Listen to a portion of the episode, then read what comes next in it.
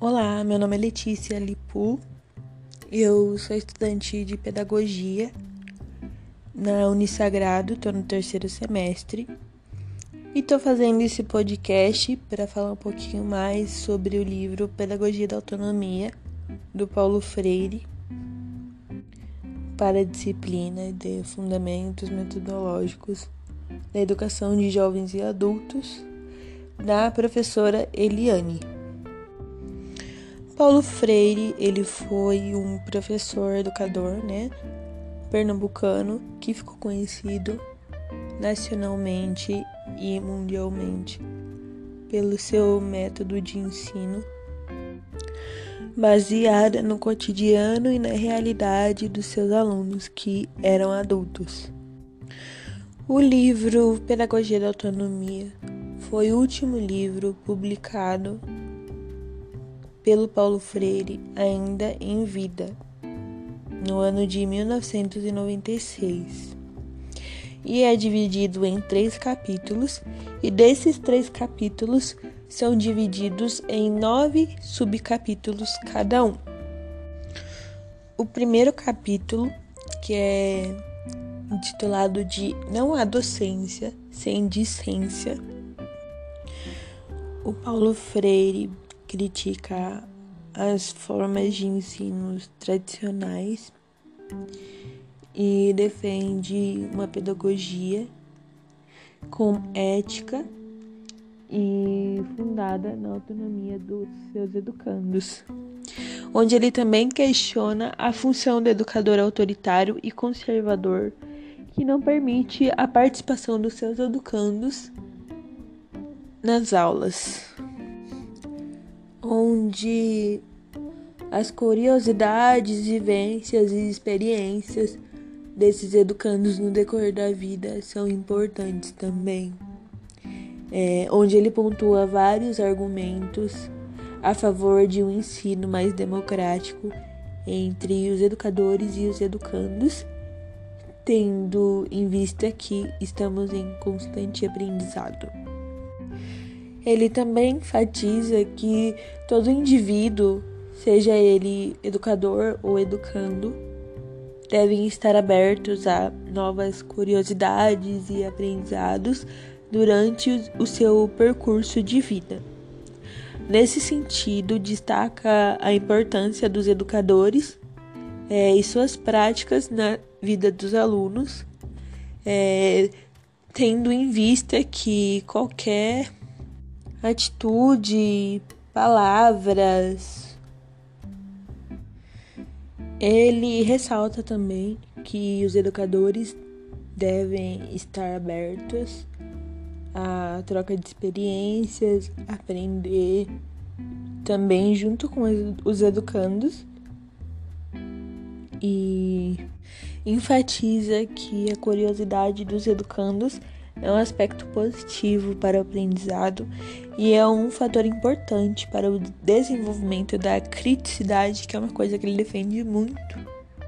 É, o Paulo também defende e destaca a necessidade do respeito, da humildade e o equilíbrio das emoções entre os educadores e os educandos em seus métodos de ensino.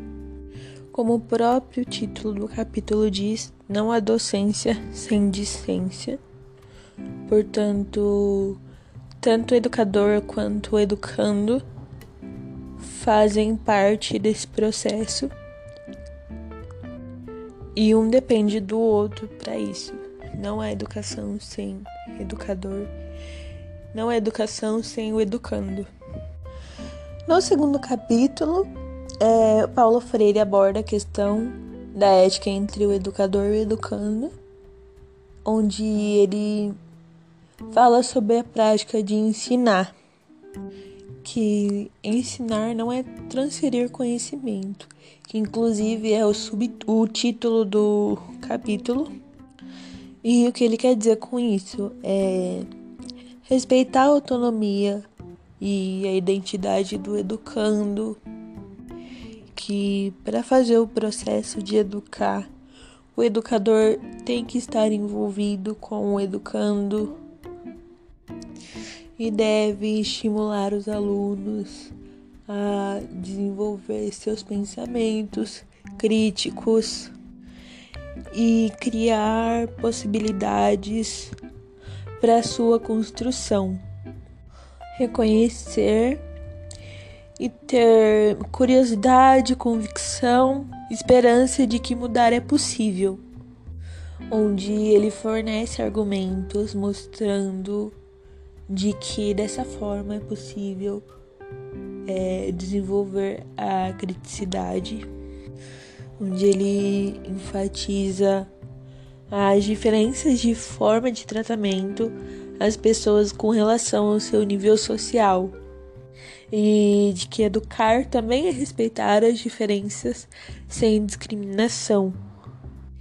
e de que isso nega radicalmente a democracia e fere a dignidade do ser humano, onde ele pontua que a ética, o bom senso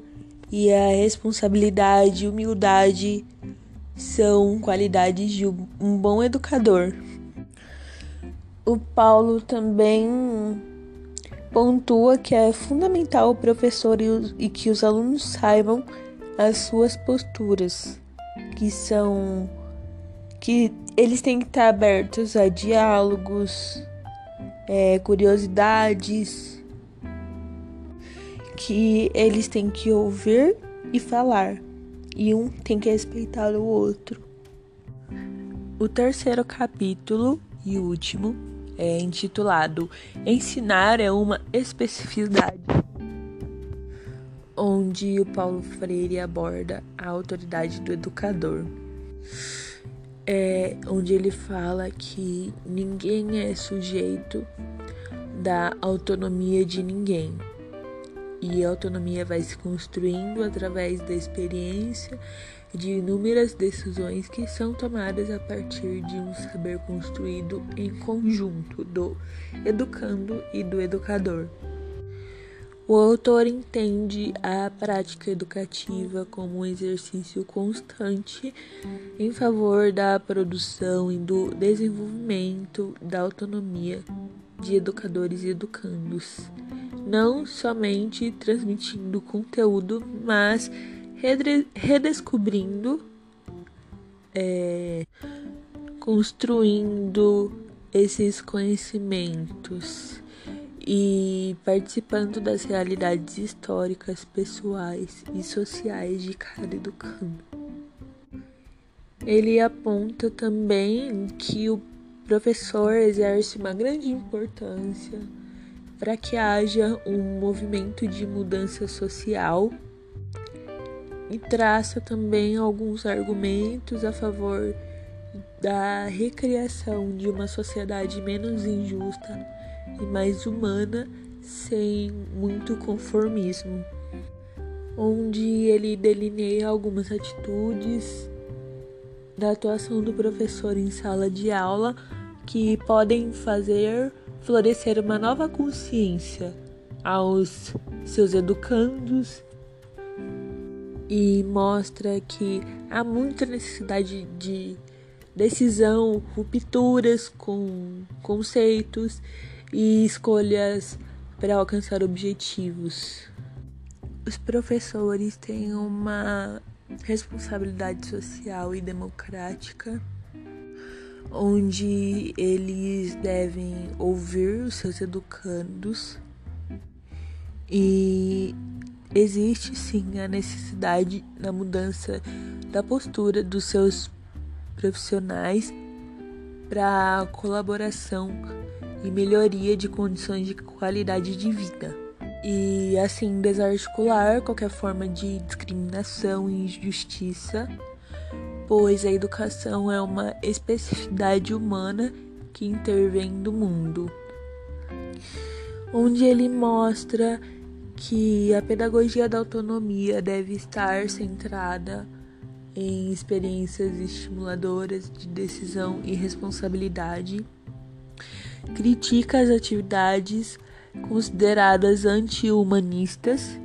e discute também sobre a intervenção da globalização que vem robustecendo a riqueza de uns e verticalizando a pobreza de milhões. Bom, como nós podemos ver, é, nessa obra Paulo Freire expõe alguns pontos necessários para a prática docente e orienta os, nós educadores a refletir sobre a nossa prática pedagógica futura, né, no caso, para modificarmos o que a gente acha necessário para aperfeiçoarmos o nosso trabalho, fazendo diariamente mudanças para melhorias. É, essa obra apresenta uma literatura com os saberes necessários para a prática educativa, é, mostrando a autonomia dos sujeitos. E é uma leitura interessante, muito importante para os educadores e traz formação e práticas pedagógicas que podem ser aplicadas em todas as relações de ensino-aprendizagem e de que nós, futuros ou profissionais de educação, temos que partir do princípio que somos seres em, em construção. A gente precisa sempre estar em busca de novos conhecimentos, novas técnicas, novas práticas pedagógicas. Além disso, é, o pedagogo deve saber administrar sua equipe ou, ou seus educandos de forma democrática e com autonomia e respeitando as vivências e experiências adquiridas por eles, como um todo e individualmente. E que podemos entender que a pedagogia da autonomia traz a liberdade tanto para o professor quanto para o aluno a obra do Paulo Freire possibilita uma visão mais abrangente do quão importante é a reabertura de conversas, diálogos, reflexões, trocas de informações e a criação de vínculo com os nossos educandos. É, afinal, todos os fatores proporcionam a formação de identidade de cada educando onde sabemos que o professor é uma peça fundamental dentro do âmbito escolar. O livro reúne um conjunto amplo de experiências e métodos que visam valorizar a curiosidade dos educadores de seus alunos e aponta a importância da educação dialógica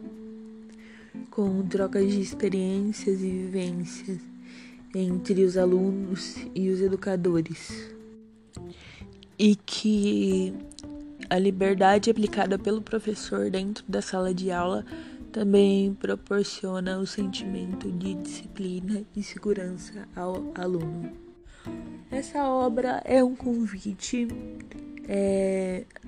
à autoavaliação e conscientização dos valores de cada educador, na sua forma de respeitar e na forma de educar, também na forma de ter humildade para aprender, é, para escutar e ter carinho pelo que a gente faz e se doar ao que a gente escolheu exercer.